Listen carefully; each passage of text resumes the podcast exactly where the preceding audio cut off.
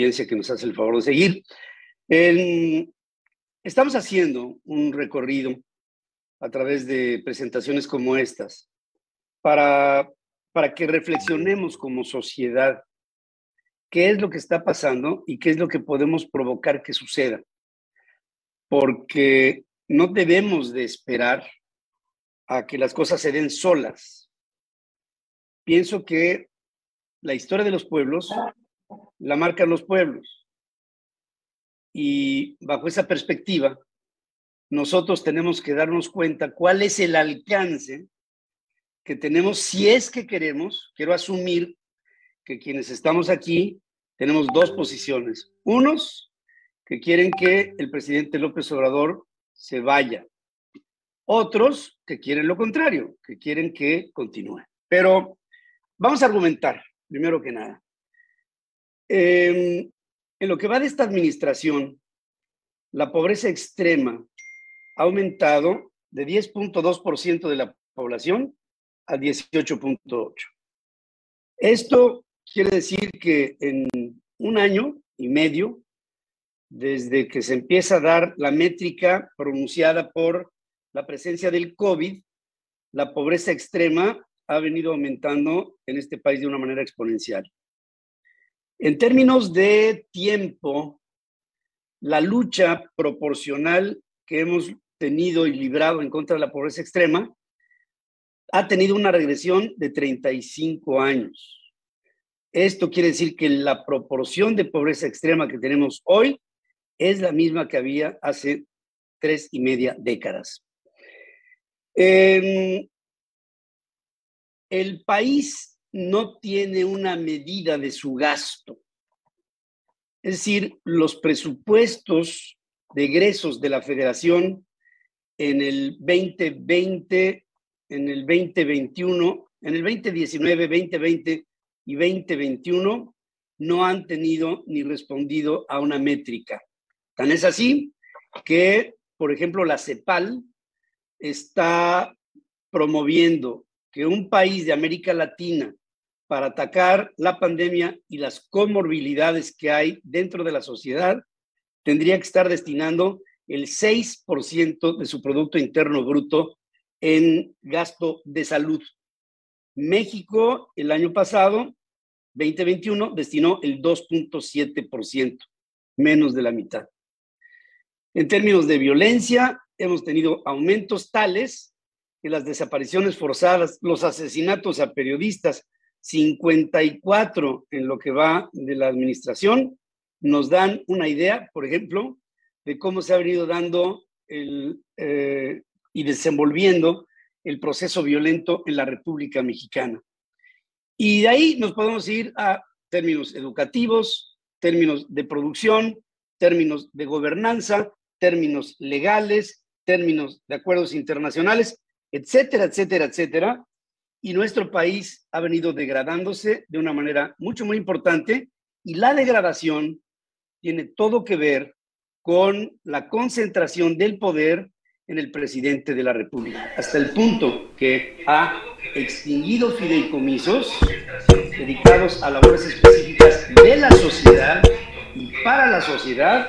Y se han también hecho que muchas de las organizaciones autónomas han tenido una atracción hacia el presidente de la República. Hablo de la Suprema Corte de Justicia de la Nación, de la Comisión Nacional de Derechos Humanos y así nos vamos con entidades que en otro tiempo debieran ser autónomas e independientes, hasta el punto en que en este año, en enero, entró como gobernadora del Banco de México una subsecretaria de Hacienda, hoy encargada de la gobernanza de un banco central que tendría que tener una determinación por la soberanía monetaria absolutamente autónoma, totalmente independiente. Esta mujer es una empleada del presidente de la República.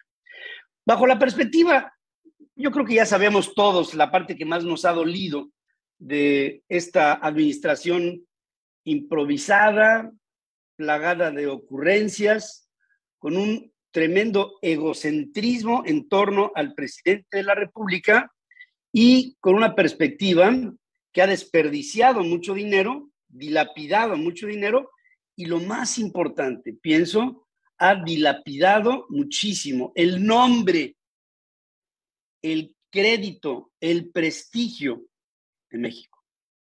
México hoy es motivo de escarnio de muchas, eh, muchos centros de prensa en otras partes del mundo que hablan de México como un país que está extraviando el rumbo institucional que llevó, digamos, del el 2018 para atrás, con todos los defectos que debemos de entender que ha tenido la gobernanza en México en sexenios anteriores. Que eso lo sabemos, lo vemos, pero en lugar de tener un avance con esta pretendida cuarta transformación, lo que hemos tenido es una regresión.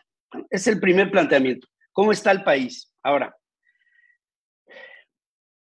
México conoce el proceso de la revocación de mandatos de 1914, cuando hubo un proceso así en el estado de Yucatán, mismo que no operó.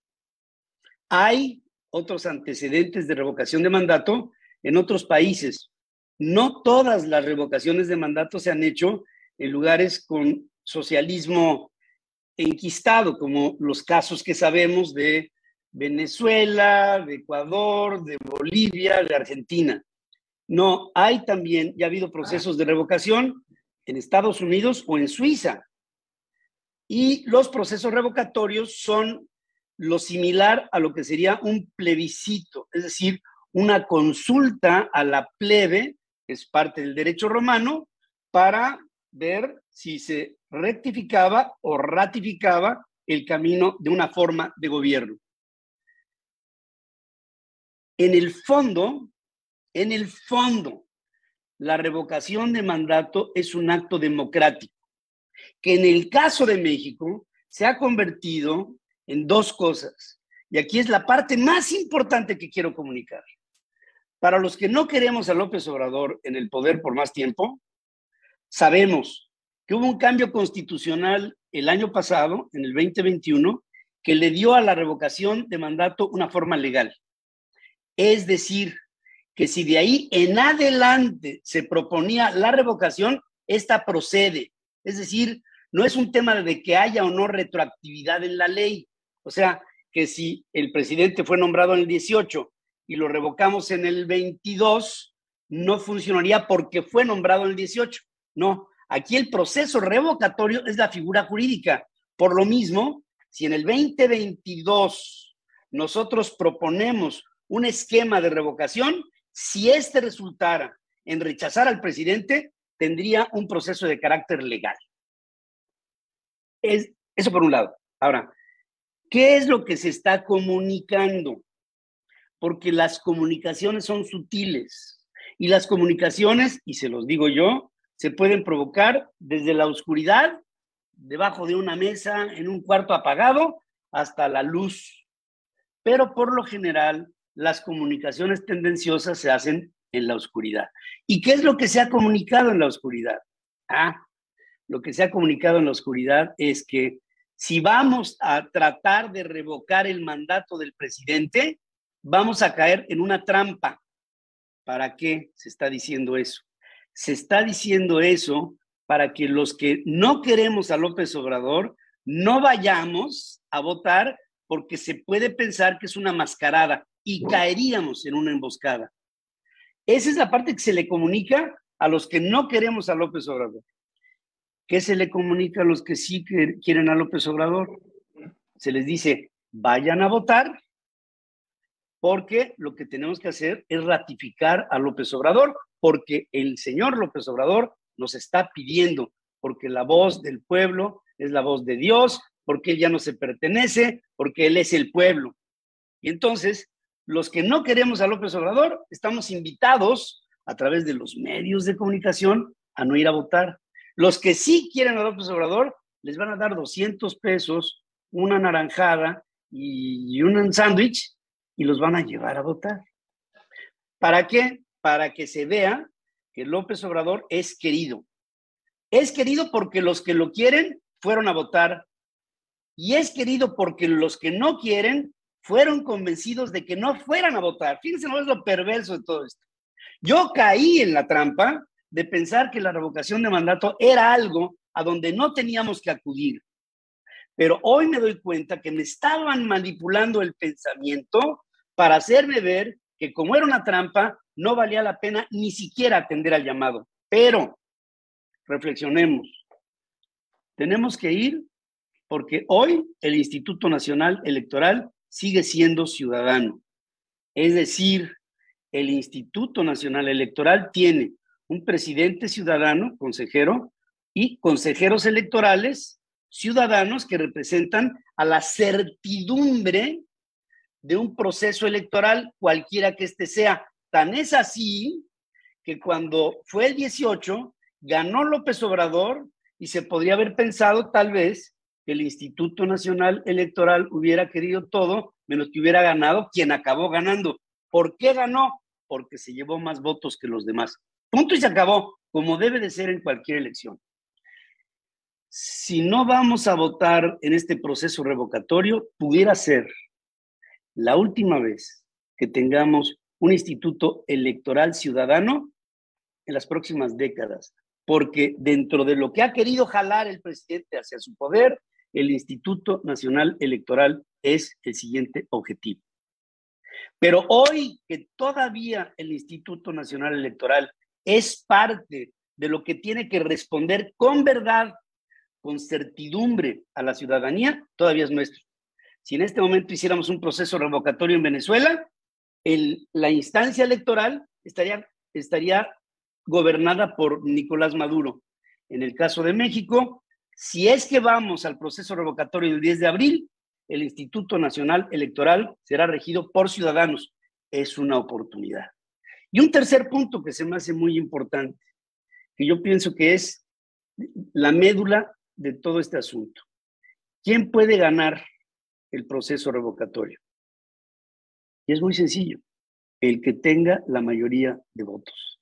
Si nosotros hacemos una campaña entre nosotros para que el momento en que venga el proceso revocatorio el 10 de abril, todos salgamos a votar para votar Andrés Manuel López Obrador y somos mayoría, ganaremos y no habrá poder dentro de la federación que se resista a un resultado, porque habrá observadores internacionales, querámoslo o no, porque estamos metidos en un tratado comercial con Estados Unidos y con Canadá, en donde hay observadores de planta, en todos los órdenes, comerciales, políticos, legales, etcétera. Todo, por supuesto, sociales.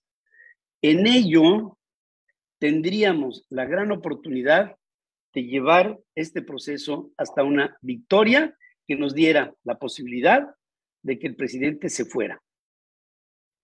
Pero tenemos que salir a votar bajo la idea de que no estamos entrando en una trampa, estamos entrando en un proceso electoral en donde están convocados los que quieren que se quede y estamos disuadidos los que quieren que se vaya. Y lo que tenemos que hacer es convocar a los que queremos que se vayan para que entonces seamos más que los que están convocados para lo contrario.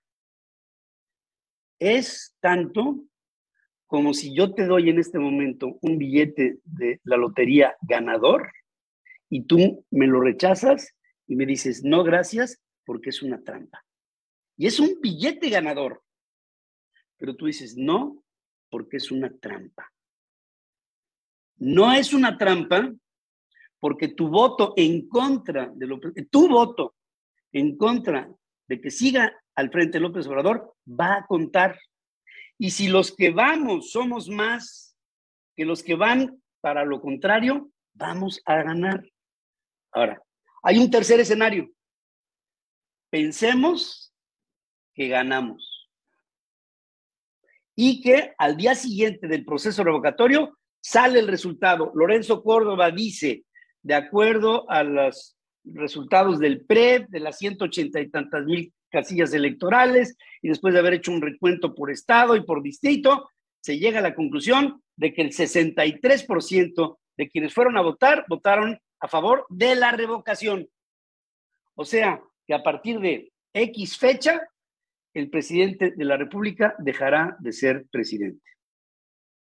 Y entonces el argumento es, ¿y si se va López Obrador, llegará alguien peor?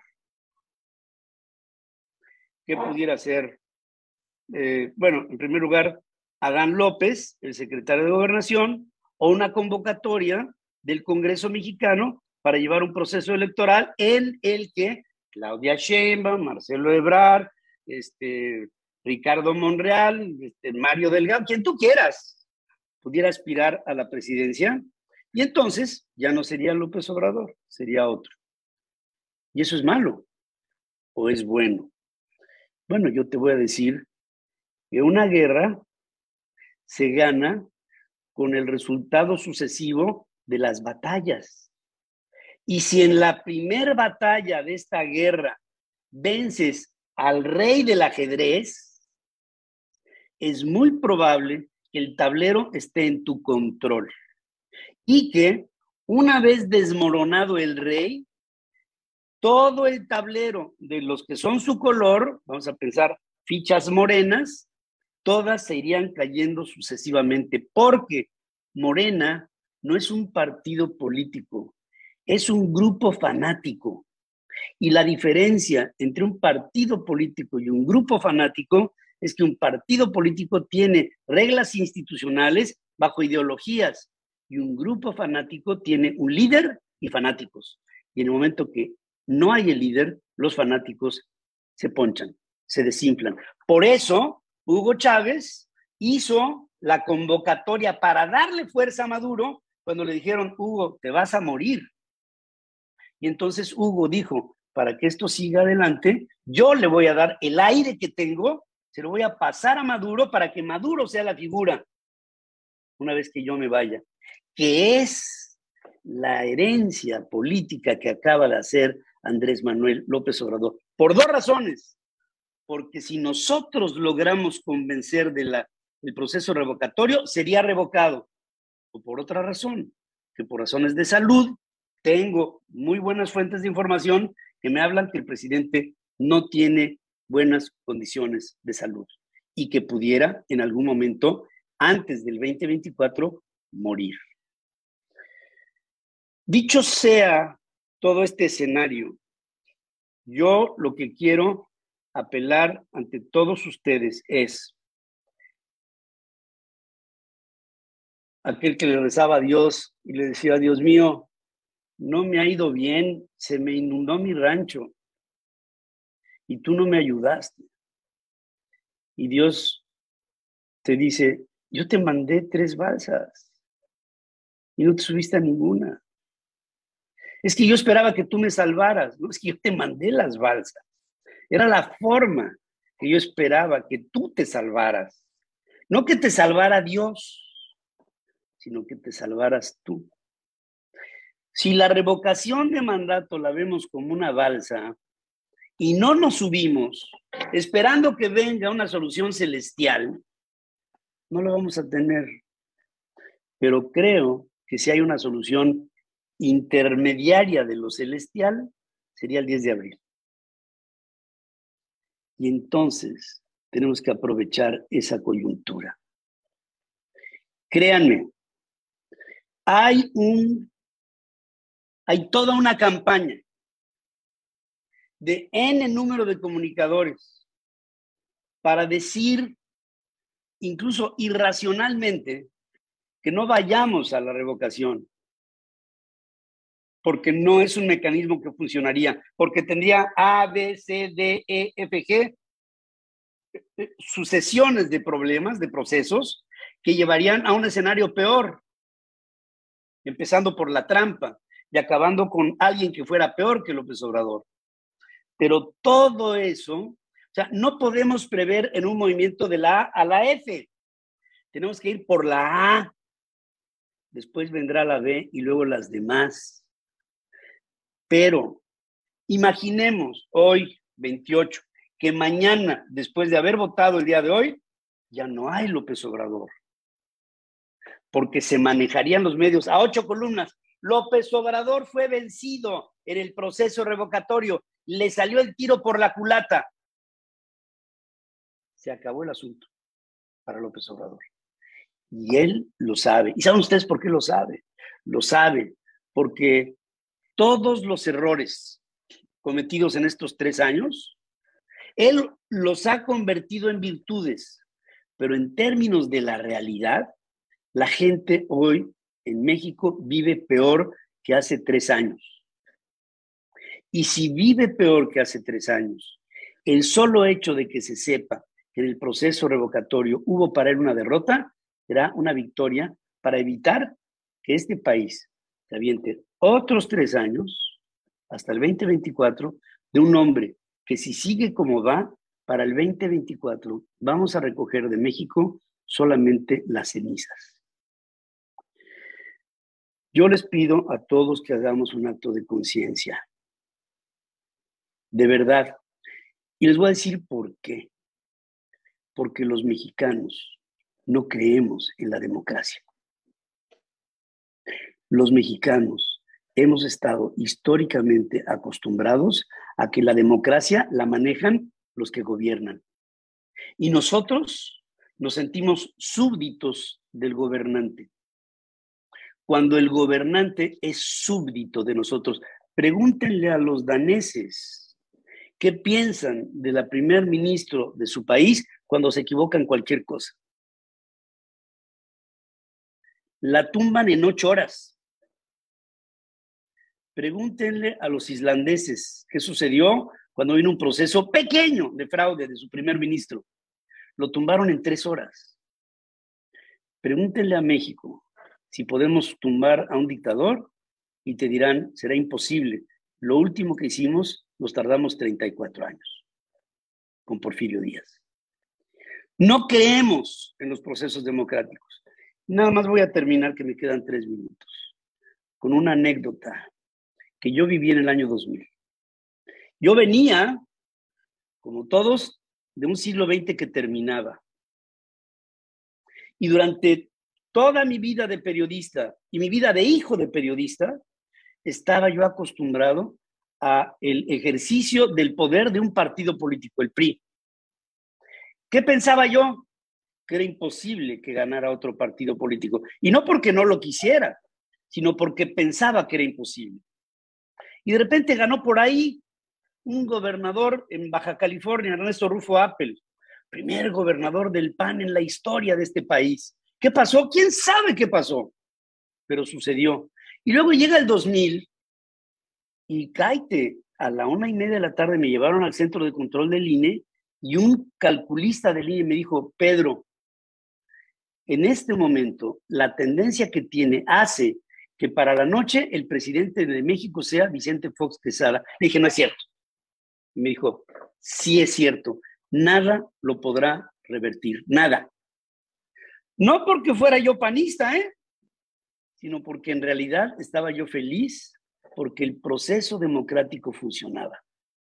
A las once y media de la noche, Ernesto Cedillo anunciaba que el sistema había otorgado a Vicente Fox el triunfo y dejó en la sala de juntas de la presidencia a todo el PRI, a todo el Comité Ejecutivo Nacional, que le estaba exigiendo que desconociera los resultados del triunfo de Vicente Fox. Él los entretuvo, ya tenía un video en donde reconocía el éxito y lo mandaron. A mí me dijeron, Pedro, no entres al aire porque va a entrar Cedillo.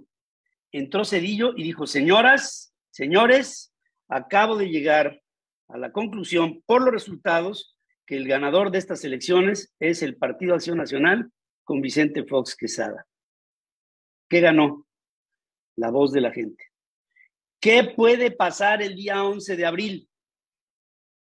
que puede haber un Lorenzo Córdoba que diga, señoras, señores, producto de la participación de X número de millones de mexicanos, se ha tomado la decisión del pueblo de revocarle el mandato al presidente Andrés Manuel López Obrador. Pero lo primero que tenemos que hacer es creerlo. Porque si pensamos que es una trampa, caeremos en la trampa al no asistir. Y esto es lo más importante que les quiero decir. No hay peor democracia que aquella que no se ejerce. Y nosotros, al no asistir, estamos haciendo la peor práctica de la democracia, porque el presidente hará que lo ejerza el que él quiera, y no lo, que nosotros queramos. Y ahí creo que ustedes todos nosotros tenemos que reflexionarlo. No dejemos que esa balsa se nos vaya, porque no tendremos entonces perdón de Dios. Y muchas gracias. Gracias, Maggie. Gracias, Marco Antonio. Gracias, Gilberto. Está cerrada, Maggie. Está cerrada. Ah, gracias, muchas gracias, Pedro. Eh, ahorita pasamos entonces con, con, nuestro líder Gilberto y después las preguntas, si son tan amables. Gilberto, por favor. Gracias. Muchas gracias, Margarita. Un saludo a toda la audiencia y un placer, pues, esta organización que Margarita ha hecho fuertemente en el estado de Puebla, un trabajo incansable y pues también siempre un gran gusto y un agrado compartir los micrófonos con alguien a quien considero mi hermano, Pedro Ferriz. Pedro nos ha dejado bien claro el qué. O sea, creo que muchas de las dudas conceptuales que tenemos los mexicanos alrededor de una herramienta que por primera vez se va a usar en México, es lógico que genere una resistencia al cambio. Pero en ese sentido, tenemos que tener claro que nos quedan 73 días y a mí me toca platicar un poco la intención y la acción eh, con la que estamos queriendo organizarnos. Eh, yo tuve una vida muy larga de empleado ejecutivo y, una cosa que, que, hace unos momentos platicaba Pedro, de, del riesgo de no arriesgar. Hay una situación que se llama teoría de juegos en que mucha gente piensa que porque se queda detenido eh, no corre riesgos. No, también cuando te quedas totalmente parado, estás corriendo un riesgo. Y en el caso de las decisiones por miles que me tocó tomar, era cuando ya tenías claro que tú tenías un empleado que no daba el desempeño que tú requerías y que por lo tanto ese barco iba a terminar en un problema. Nunca te cuestionabas qué podría pasar después. Porque tú ya estabas cierto de que esa persona que estaba en ese momento estaba dañando pues a una comunidad, a todo un grupo de gentes. Y entonces tomabas ese riesgo de que la persona que viniera, bueno, pues apostando claramente a un círculo virtuoso. Yo hablo muy seguido del tema del círculo virtuoso eh, en, en materia de que esta revocación no es nueva porque en 1917 en la Constitución se estableció un artículo que desafortunadamente quedó en un globo de aire. Es el artículo 39 constitucional. Y si nos remontamos más atrás, lo encontramos en 1813 en los sentimientos a la nación de José María Morelos y Pavón, cuando dijo que el poder dimana o emana del pueblo se origina esencialmente para el servicio del pueblo. En 1857 y en 1917 se le agregó una parte más. En todo momento el pueblo tiene el derecho inalienable de modificar y alterar el gobierno para su beneficio. Hoy se ve realizado con 100 años de rezago la llegada de la revocación de mandato. Y digo 100 años con respecto a Estados Unidos, porque esto nació en 1848 en Berna, Suiza. Entonces, la historia aquí no se lo inventó Morena, ni se lo inventó Nicolás Maduro. Es claro, nuestros hermanos chilenos revocaron el mandato de Augusto Pinochet y lo revocaron con una pregunta que había que contestar que no, lo cual psicológicamente dificulta. Cuando tú te enfrentas a una pregunta, lo natural es contestar el sí.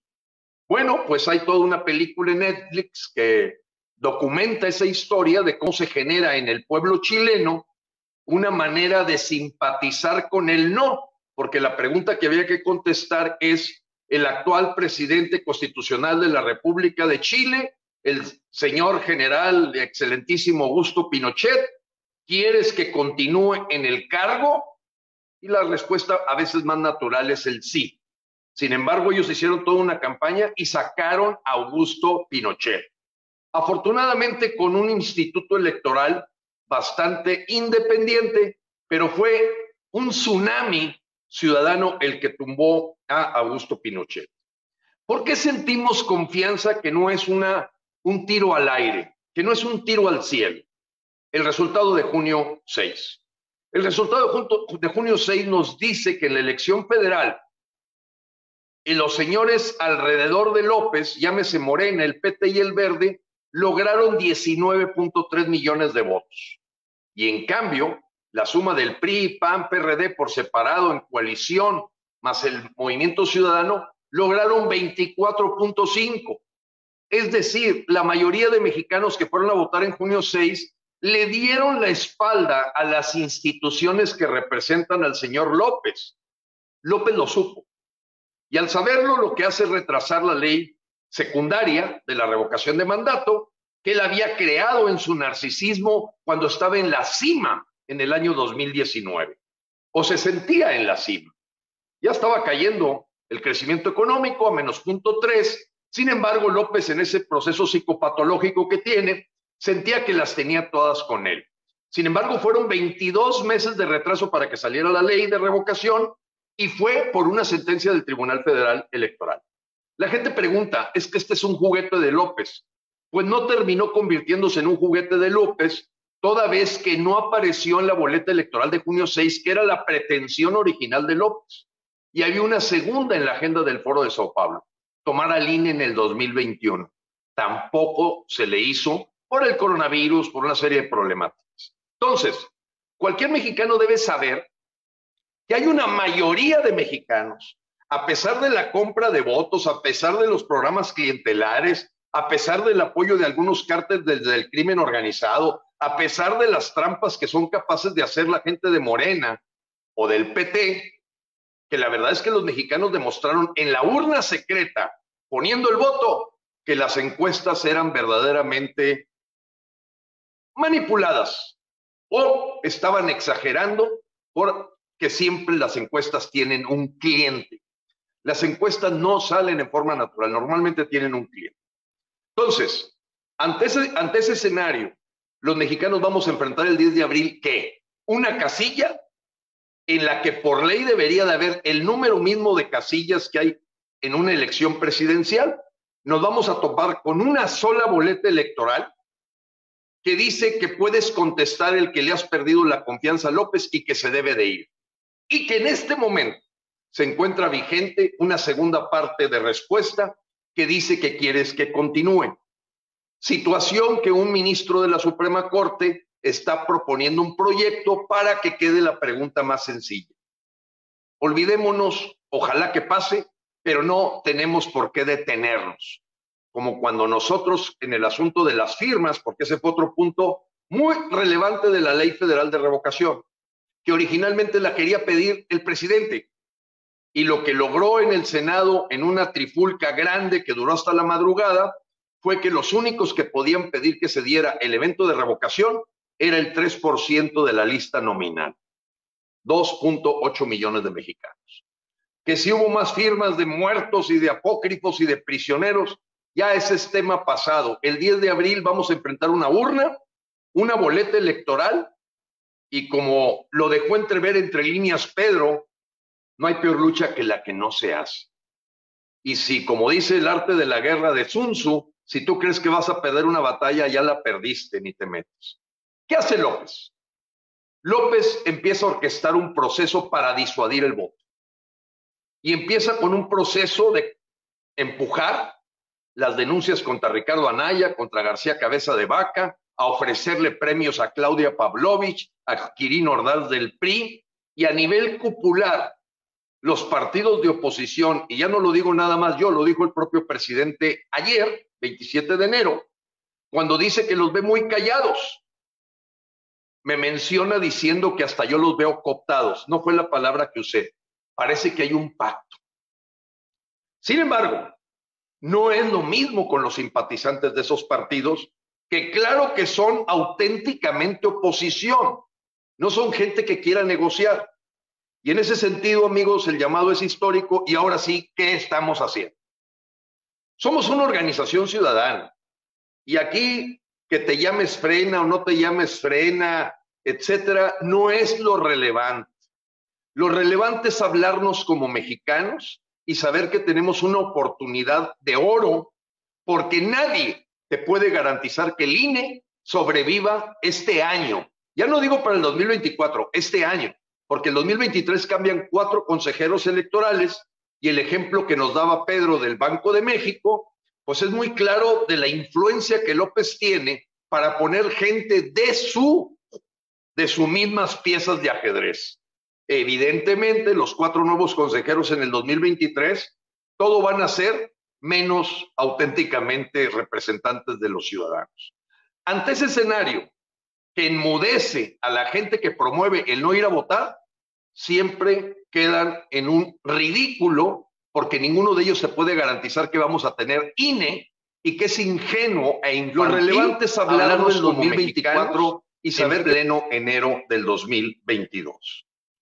El Plan Patriota es como le hemos llamado y lo que intenta es buscar a todos los mexicanos para decirle, oye, si tú fuiste a votar el pasado junio 6, hace apenas siete meses, podrás dedicarle a tu país unos minutos a usar esta herramienta democrática que te empodera a ti como ciudadano para decir que la gente que no queremos que continúe esta agenda del socialismo del siglo XXI, que no queremos este ataque frontal a la fe religiosa, como es ahorita las sentencias que ya les dieron a seis eh, prelados de la Iglesia Católica, promovido por una denuncia de Morena contra el cardenal Sandoval Íñiguez, Aguiar Retes, Ángel Espinosa de los Monteros.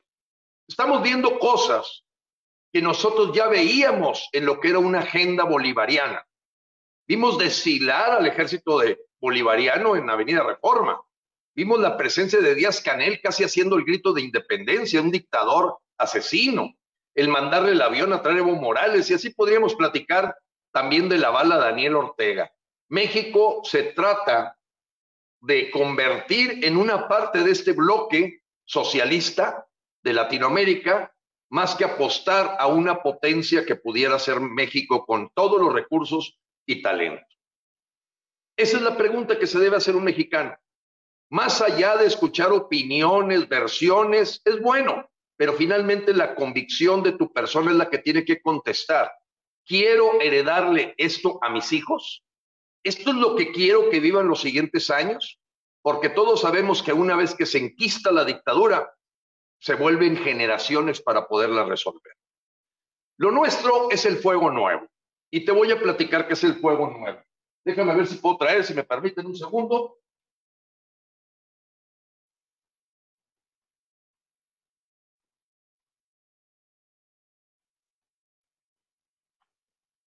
Con muchísimo respeto a los ateos, agnósticos, judíos, que somos, como lo hemos dicho, mexicanos primero que todo, y que hombro con hombro nos unimos para tratar de salvar al país, hay una eh, ceremonia que los, que los que profesamos la fe católica le, le damos mucho valor.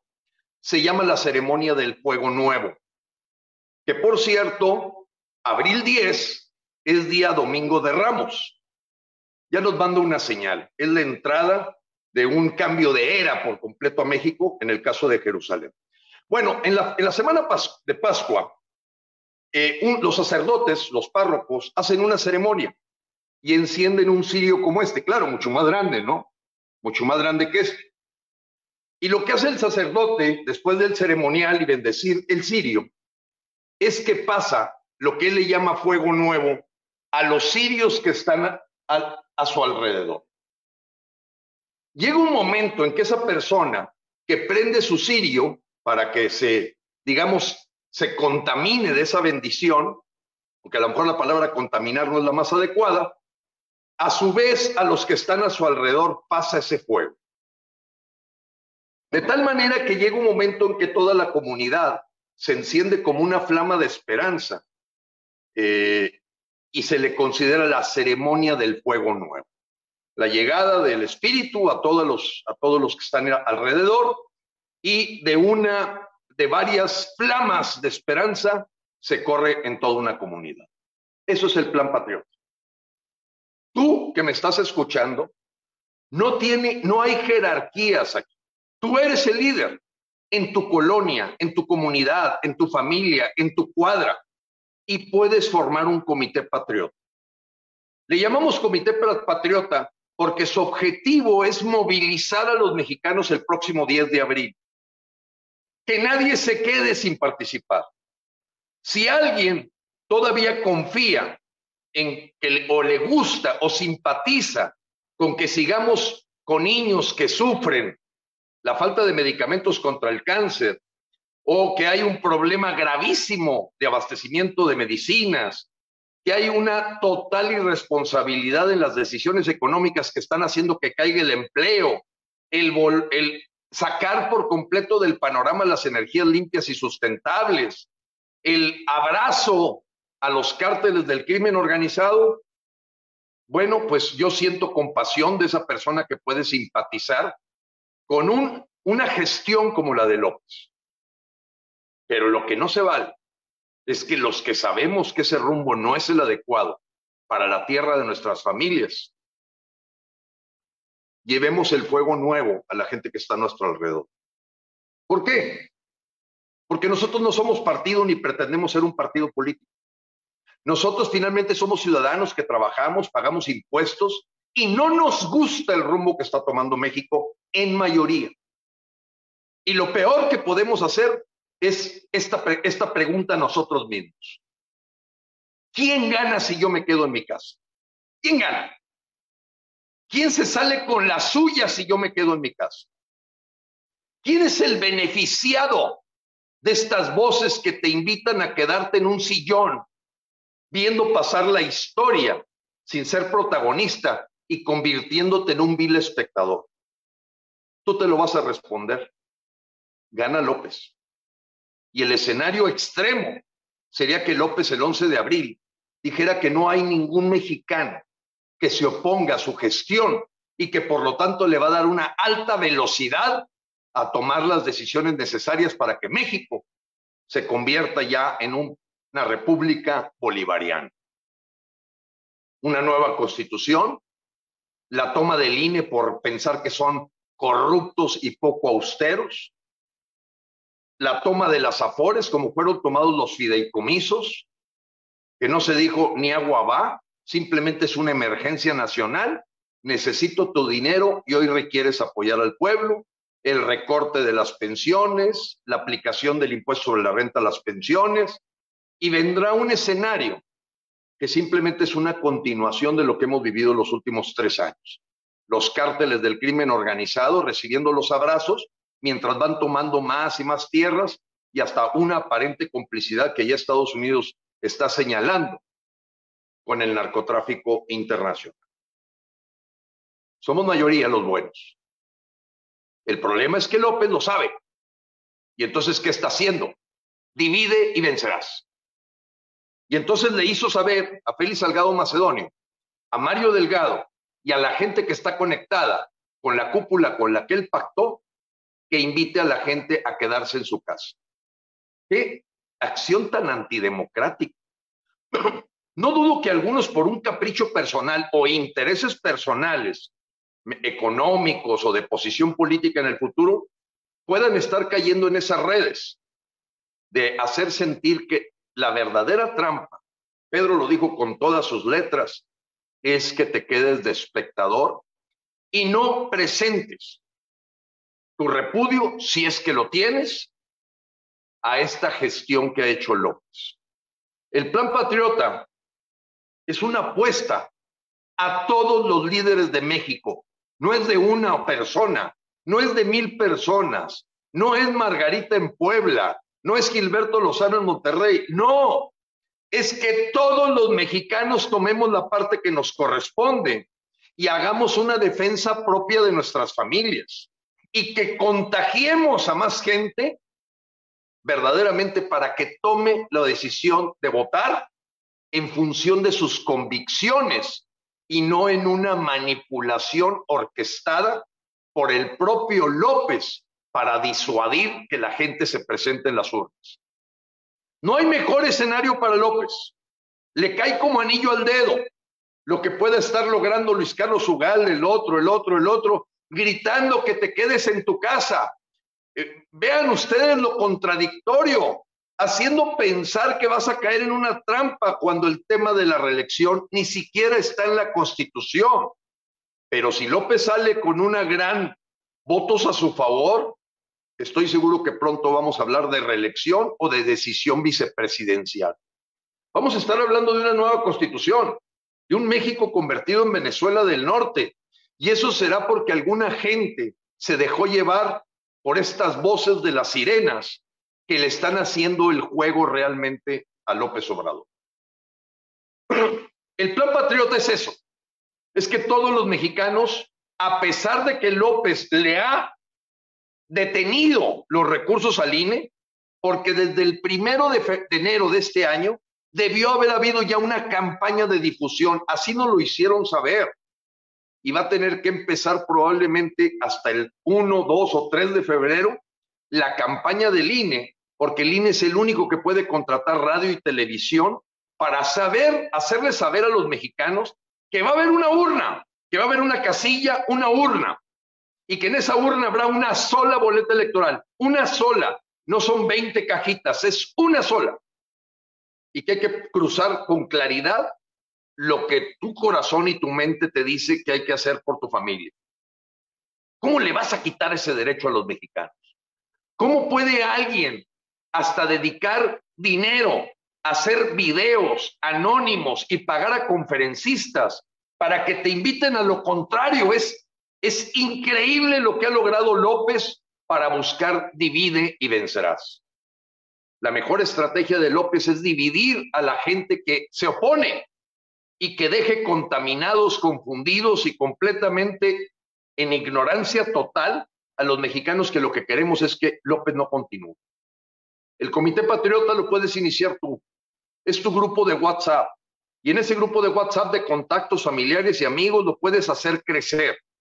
Es una red de ciudadanos donde no hay jerarquías, lo que hay es una comunicación entre nosotros de saber que haber levantado unos globos en la plaza les, les, sirvió a Toluca, de que fueron casa por casa a volantear, les sirvió a Hermosillo y que en Monterrey una caravana les hizo ayuda.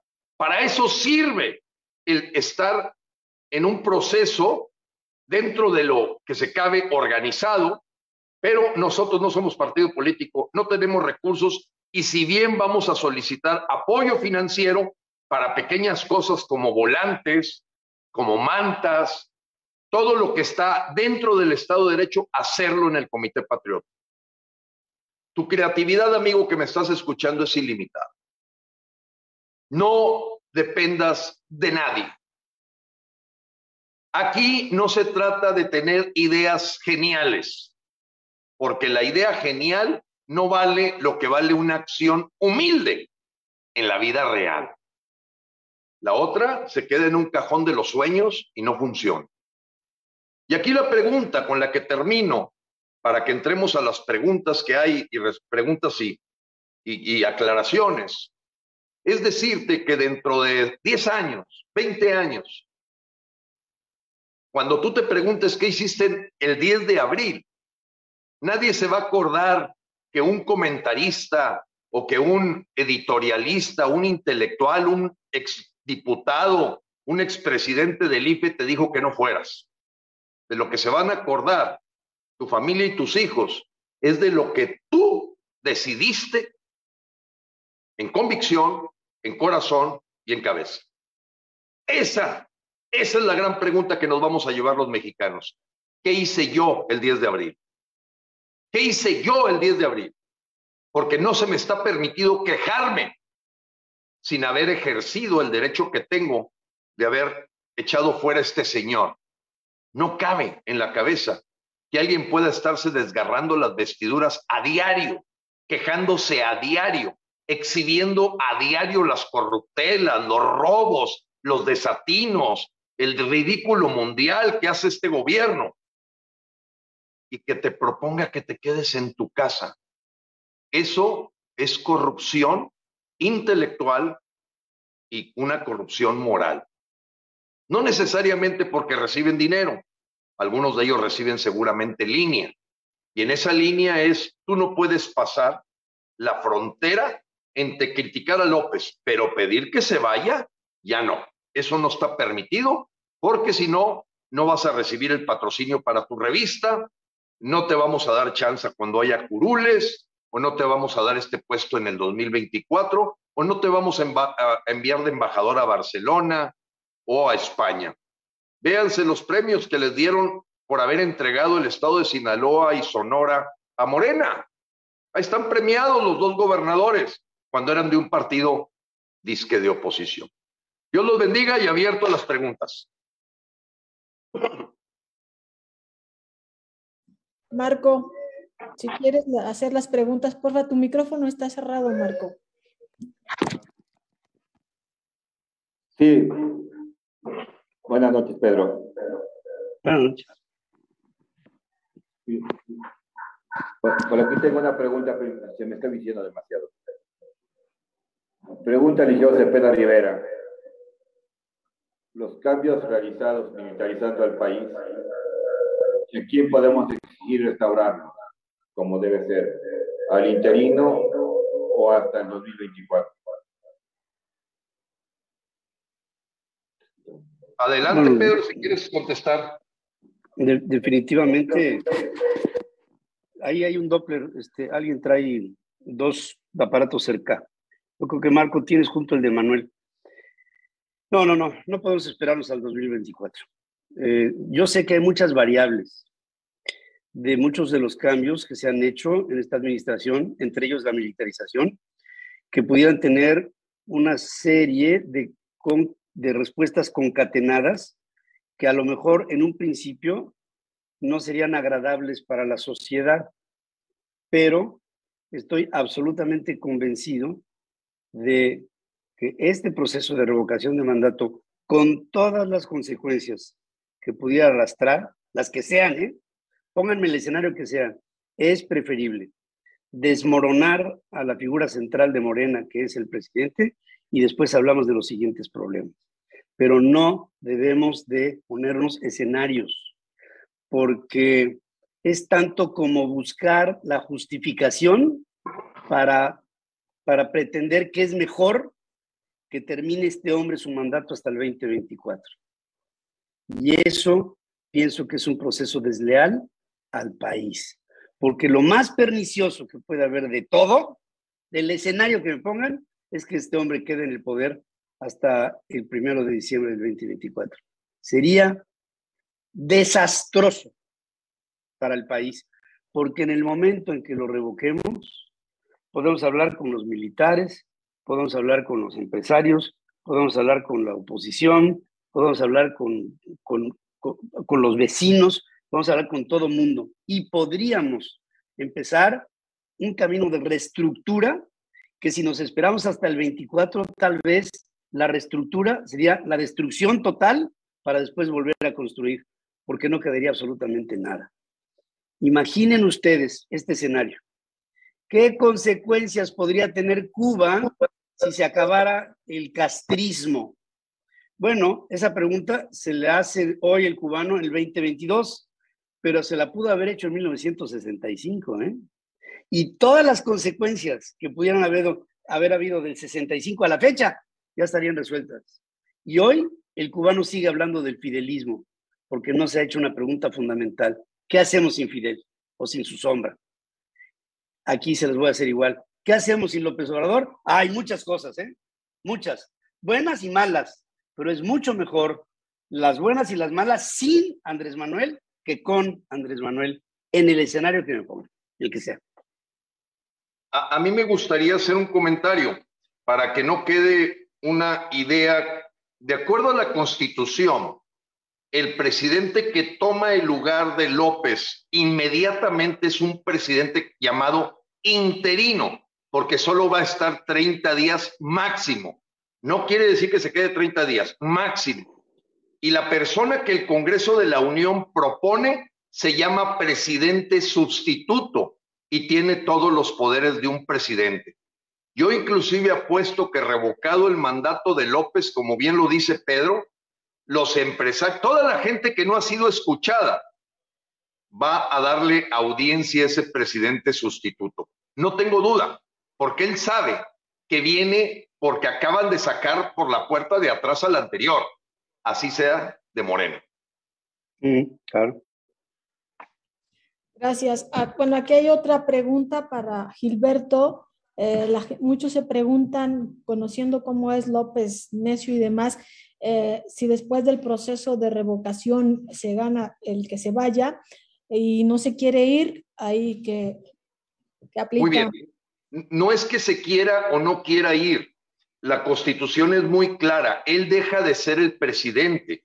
Podrá llevar gallinas y podrá llevar tamales y hacer una protesta y tomar el, el Zócalo, tomar la Avenida Reforma, todos son consecuencias menores que estar teniendo un incremento de deuda de 88 millones de pesos por hora.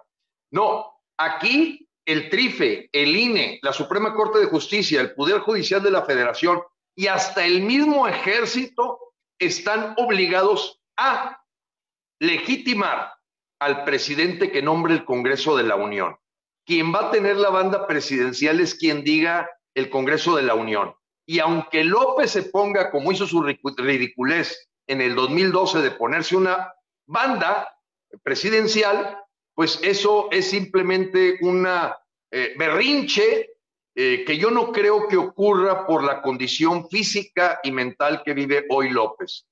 Yo creo que a lo mejor él también en el fondo de repente se pregunta si le encantaría el empujoncito no nos sorprenda que viendo la efervescencia del pueblo mexicano nos pueda salir con su renuncia antes del 10 de abril. Que no nos sorprenda, es un escenario posible. Yo también quisiera complementar, si me lo permiten, que para la pregunta de qué pasa si no se quiere ir, solamente quiero recordar que la República está constituida por tres poderes. El poder de López, el poder del Congreso y el poder de la Suprema Corte de Justicia de la Nación, es decir, el poder judicial.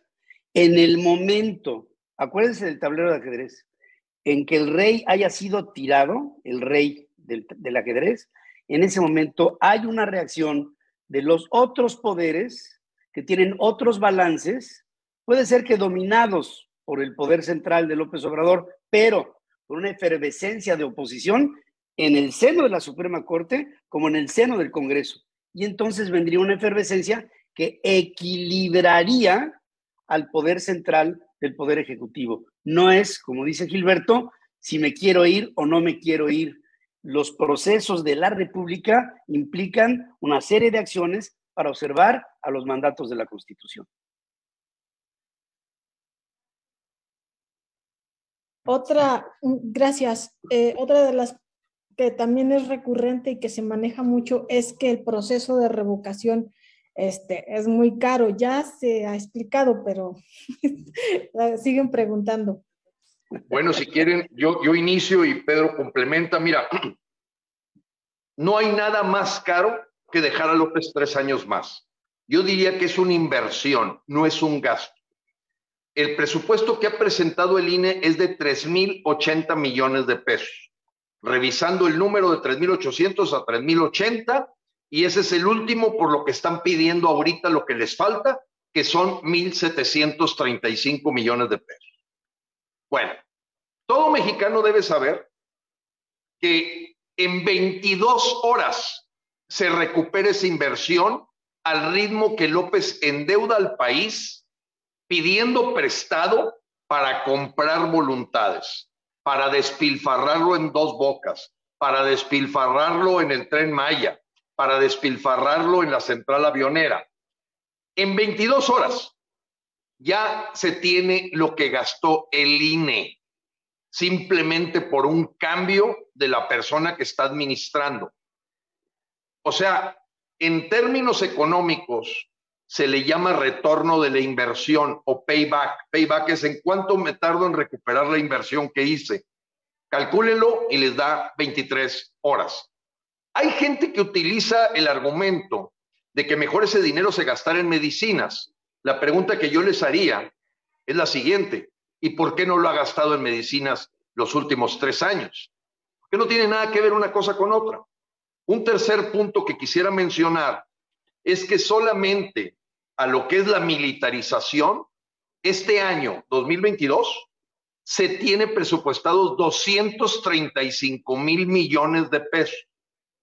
El dinero que está pidiendo ahorita el INE para completar las casillas de acuerdo a la ley es menos del 1% de lo que se va a gastar en submarinos, armamento bélico, no sé qué tanta tontería, porque gastarse 235 mil millones de pesos este año es casi el tercer presupuesto armamentista en el mundo, solo superado casi por Rusia y Estados Unidos. Es una cosa impresionante.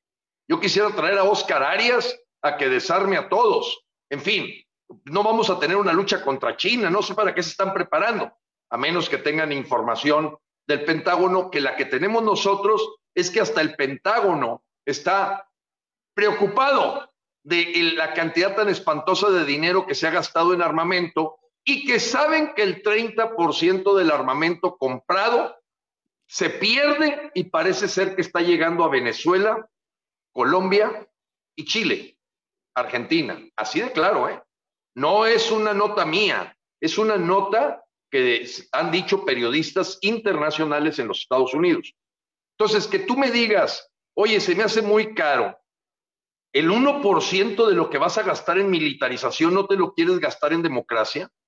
Otro dato, los partidos políticos, que me llaman la atención porque casi siempre son políticos los que hablan de que es caro.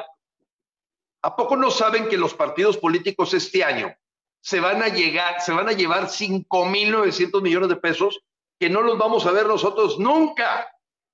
No estoy hablando de los diputados, no estoy hablando de los gobernadores y los empleados públicos, no, estoy hablando del PRI, del PAN, de Morena, del PT, que se van a llevar 5.900 millones de pesos solo este año. Ahora, cualquier persona que sepa ver números le diría, chécate cuál es el presupuesto anual que tiene el gobierno de México para este año. Siete millones de millones. Siete millones de millones. Se llaman billones, billones. Bueno, es el punto 003 lo que está pidiendo el INE. Esto es un asunto político, no es un asunto de que esté caro.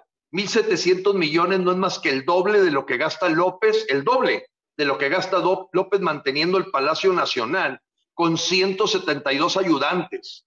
Es más caro probablemente que un palacio y un jeque árabe. Y ya vimos el día de hoy cómo se las vive el hijo mayor con el chocoflán ahí también disfrutando de la alberca climatizada en una casa de más de 3 millones de dólares en Houston.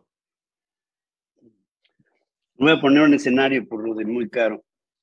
Está una familia reunida en una sala de terapia intensiva, en la sala de espera de, de una zona de terapia intensiva. Y el patriarca de la familia está adentro siendo atendido y evaluado por los médicos. La familia está esperando.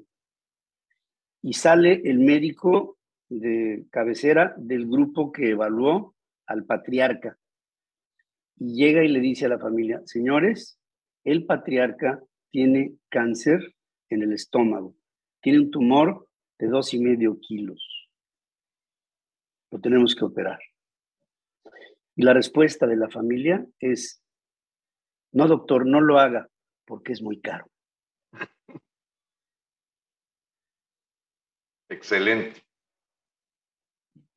A ver, aquí dice, ante la inminente revocación del mandato, lo único que explicaría que Loret, Broso, etcétera, y todos aquellos que, trate, eh, que no se trate de gente pagada por López, promuevan no ir a votar para echar a López este 10 de abril, este 10 de abril es que los partidos de oposición a través de Latinus quieran evitar a toda costa que en el supuesto caso que lleguen a tener el poder en el 2024 los ciudadanos ya empoderados y organizados, tengamos la posibilidad por fin de dar vida al artículo 39 constitucional, echándolos también a ellos.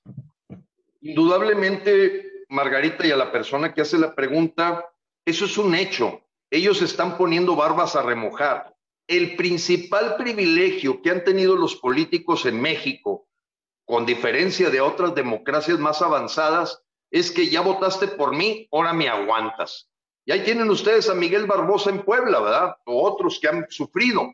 Entonces, e, esa situación evidentemente ya se cae las, las piezas del dominó, porque en el momento en que los mexicanos hagamos uso de esta herramienta, pues ya lo que sigue es aplicarla a los gobernadores. Pero hay una segunda hipótesis de por qué los partidos se han hecho un lado. Indudablemente tienen cola que les pisen, saben que López los puede coaccionar porque muchos de ellos tienen carpetas de investigación que a la hora que hablaran abiertamente de quitar a López, pues como dice, decía mi padre, eh, es una frase un poco fuerte, pero la voy a decir, para tener el hocico grande tienes que tener el rabo corto, porque si no, no puedes ni hablar. Entonces, si nosotros, que no tenemos ahí un delito que perseguir, nos tienen acusados y denunciados ante la Fiscalía General de la República, y lo digo por mi caso, que ya llevo varias audiencias, finalmente me exonera el juez, hacen un recurso de queja que ahorita está vivo, e indudablemente en el caso de los políticos, pues sí tienen todas las historias de ellos como para poder coaccionarlos y hacer que se queden callados. Pero hay una última, que es todavía más utilitaria. Creo que ellos, su apuesta del 2024 es que se desgaste más López, le cueste más a los mexicanos, que vivan este sufrimiento tres años para tener mayores posibilidades en el 2024. Espero que esta sea la menos probable, pero hay quien me dice, piensa mal y acertarás.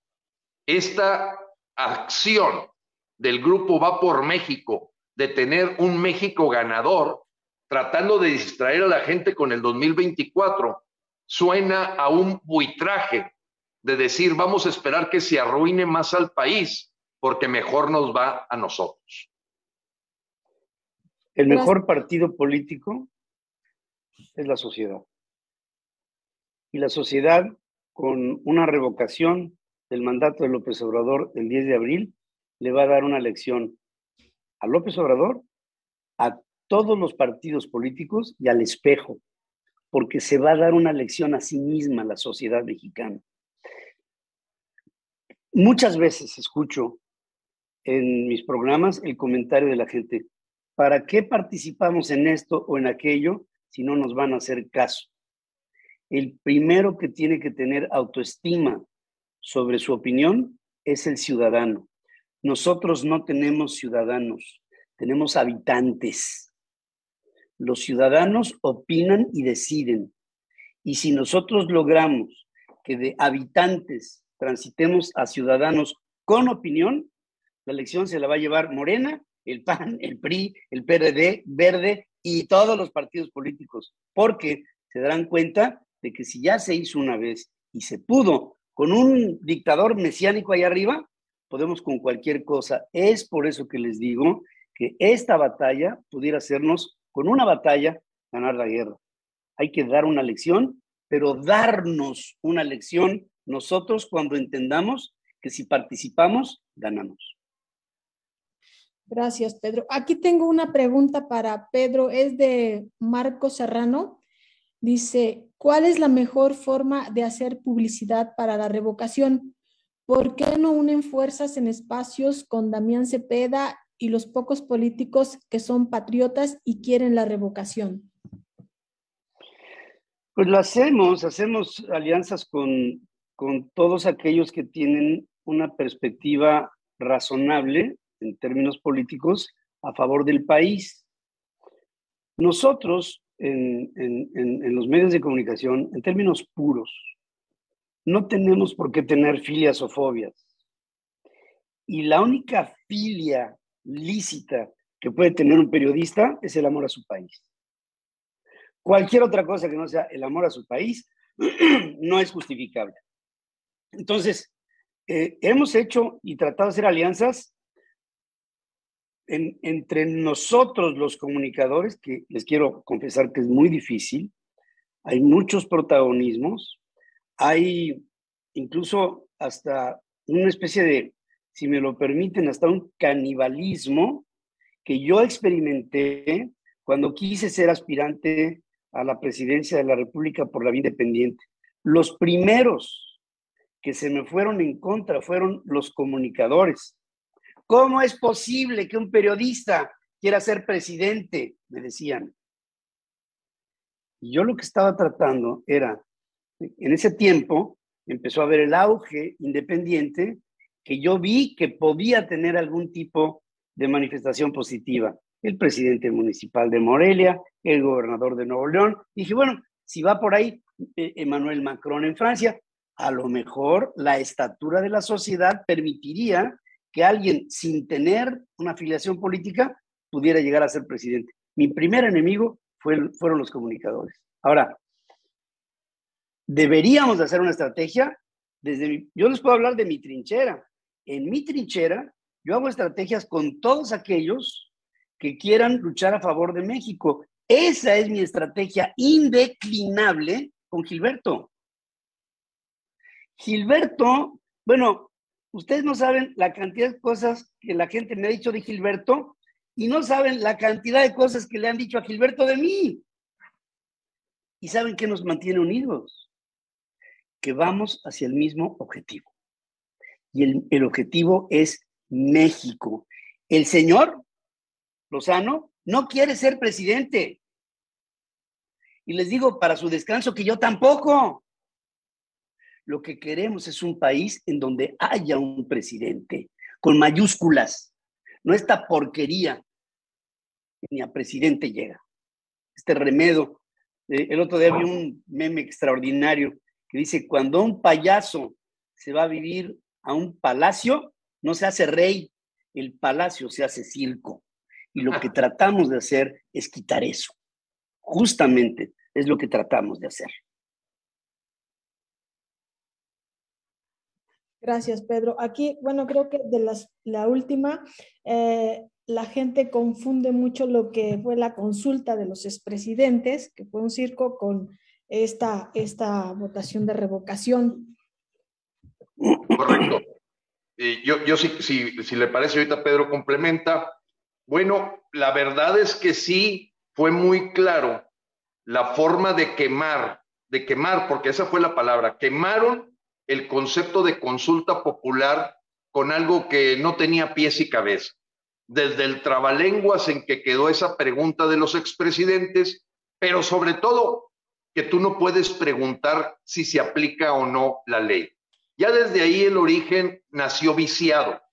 Pero eso, pues, es utilizado por la gente que se quedó atorada en esa consulta de diciembre primero, creyendo que esta es otra cosa igual cuando no lo es, porque aquí sí hay un grupo de mexicanos que queremos a López fuera y hay un grupo de mexicanos que lo quieren mantener, eh, que evidentemente ya les demostré que en los datos duros, en junio 6, nos dicen que hay mayoría del lado de los que no lo queremos. Entonces, ha sido utilizada ese argumento de cómo se quemó el asunto. Y voy a platicar un ejemplo, lo acaba de platicar ahorita Pedro, de, de esta ola que se levantó con las candidaturas independientes. En el caso de Nuevo León fue terrible, porque la persona que usurpó esa candidatura independiente era un tipo con 33 años en el partido anterior y supo montarse en una ola que lo llevó al triunfo y lo único que hizo con el Estado fue retrasarse seis años. Así de terrible estuvo, pero quemó, quemó ese cartucho. Indudablemente la consulta del primero de diciembre no tiene nada que ver con el instrumento de revocación. Nada que ver. Estará dentro del artículo 35, pero la revocación viene en párrafo aparte. Es el párrafo número 9 del artículo 35, así es que no se confundan. Esto no es una consulta popular. Es un instrumento para revocar el mandato de quien está en el poder. Nada que ver una cosa con otra, no nos dejemos engañar. Ya para, para concluir también mis reflexiones sobre este proceso revocatorio, solamente quiero decir que los seres humanos y los seres vivos somos producto de nuestra evolución. Todo en la naturaleza evoluciona el hombre, los animales y hasta las plantas. Toda entidad que tenga células vivas evoluciona. Ahora, una sociedad es una entidad de un conglomerado de células vivas. La pregunta que les dejo es, México está avanzando en el tiempo. ¿Hacia dónde vamos en términos de la democracia? ¿Hacia una evolución o hacia una involución? ¿Vamos para adelante o vamos para atrás? ¿Creemos que podemos o pensamos que somos iguales a los mexicanos que éramos en 1968? Cuando se levantó una juventud y le dieron un manotazo y le dijeron, tú no hablas, querido amigo joven, tú no eres nadie. Hoy las mujeres tienen una voz, los, los grupos sexuales diversos tienen voz, los ecologistas tienen una voz. Toda la sociedad debiera asumir el tener la postura de ostentar una voz. Pero si pensamos que cada vez de que hacemos algo evolutivo, en realidad es el remedio de lo que no nos ha salido bien, entonces no hagamos nada porque quiere decir que no creemos en que estamos evolucionando. Estamos entonces convencidos de que este país, hoy, por lo menos para esta generación y para las que vienen, no tiene remedio. Estamos estancados. Pero si no queremos aceptar que estamos estancados, vayamos y votemos. El 10 de abril es una gran oportunidad para demostrarnos que este país va avanzando hacia un futuro que sea mucho más solucionable para los ciudadanos que para los gobernantes. Muchas gracias, Pedro. Gilberto, si quieres agregar algo más, un último comentario. No, creo, creo que este, este pensamiento que nos deja Pedro es para seguirlo masticando las siguientes horas. Pero bueno, como hay una frase que, que no es mía, me hubiera encantado que se me hubiera ocurrido a mí. Cambia tú para que cambie el mundo. O sea, y, y en, en ese proceso de reflexión de decir, oye, pues hay una dinámica, no tengo por qué estacionarme con un capricho y esa flexibilidad para pensar que estamos no innovando, porque vuelvo a repetir, la revocación tiene 100 años en otros lugares. Entonces, creo que esta es una oportunidad histórica que tenemos los mexicanos, porque este 10 de abril, aunque no lo crean, están firmando su testamento a su familia. Dios los bendiga y Dios bendiga a México. Pues muchas gracias, no nos queda más que agradecerles. Gilberto, muchas gracias por tu tiempo. Eh, Pedro, igual, muchas gracias. Mis compañeros Marco y Manuel. Y vamos a seguir adelante y nos vemos el 10 de abril en las urnas. Nos vemos el 10 de abril, hermano. Buenas noches, gracias.